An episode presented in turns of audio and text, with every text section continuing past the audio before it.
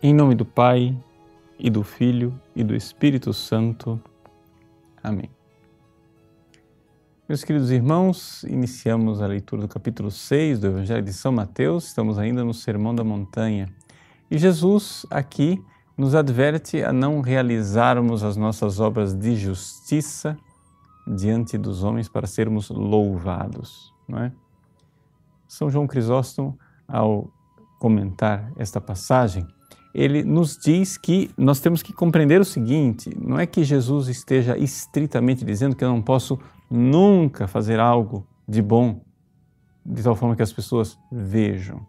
É mais uma questão da intenção, ou seja, do porquê. Eu posso realizar obras de justiça diante dos outros para que Deus seja louvado. O que eu não posso fazer é realizar obras de justiça diante dos outros para que eu seja louvado. E esse comentário, que pode parecer bastante é, óbvio, né, é importante, porque, porque senão, se nós só vamos fazer o bem de forma escondida, sempre, o mal, evidente, socialmente será sempre mais visível, será é, sempre é, mais propagandeado, não é isso? Então, é importante nós distinguirmos essa realidade. O próprio Jesus disse né, que nós é, brilharemos diante dessa geração má e perversa como astros do céu.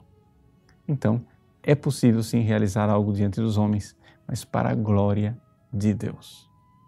E aí, Jesus é, comenta aquelas é, três obras que se opõem ao mundo, a tudo aquilo que há no mundo. Primeira carta de São João nos diz: porque tudo o que há no mundo é a concupiscência da carne, é a concupiscência dos olhos e a soberba da vida. Quais são as três obras que se opõem a esta realidade? A concupiscência da carne, aqui é, se opõe ao jejum. O jejum é aquele que realmente mortifica a nossa carne, mortifica é, esta mania que nós temos de procurar a felicidade no prazer. A concupiscência dos olhos nós iremos opor a ela a esmola. Por quê? Porque a concupiscência dos olhos é o seguinte: é o homem, ele quer sempre ver e conhecer as coisas. Isso daí não está nos animais. A concupiscência da carne é algo que está enraizado na nossa natureza animal. Comer bem, beber, dormir, fazer sexo, tudo isso está na natureza animal.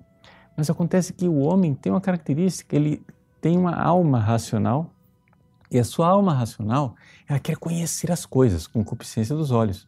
É isso que faz com que a gente esteja o tempo todo no WhatsApp, no Facebook, vendo televisão. E o que é interessante, os marqueteiros já descobriram isso. Quando a gente vê uma coisa muitas vezes, a gente termina querendo comprá-la. E é aí que nasce a avareza. Ou seja, você, de tanto ver vitrine, de tanto ver propagandas, você termina criando necessidades que você não tem e você termina querendo comprar uma coisa que no fundo você não precisava. Nasce aí a avareza, o materialismo. Jesus opõe a isso a esmola. E finalmente, a soberba da vida, que é nós nos colocarmos no lugar de Deus, onde sereis como deuses. Nós nos humilhamos diante de Deus na oração. E esta a resposta de Jesus para aqueles que eh, verdadeiramente querem amar a Deus, né? nós nos colocarmos no segredo confiante do encontro com o Pai e assim nós poderemos ter a Deus como nosso verdadeiro Deus. Eis aí, nós realizemos nossas obras de justiça. As obras de justiça são a esmola, o jejum, a oração, mas não para a nossa glória, para a glória do Pai. E façamos isto determinadamente. Por quê? Porque precisamos, se nós queremos ser conduzidos por Deus, precisamos fechar a torneira dos impulsos, esses três impulsos que vêm do mundo, a concupiscência da carne, dos olhos e a soberba da vida, para então sermos movidos pelo Espírito Santo. Deus abençoe você. Em nome do Pai, do Filho e do Espírito Santo. Amém.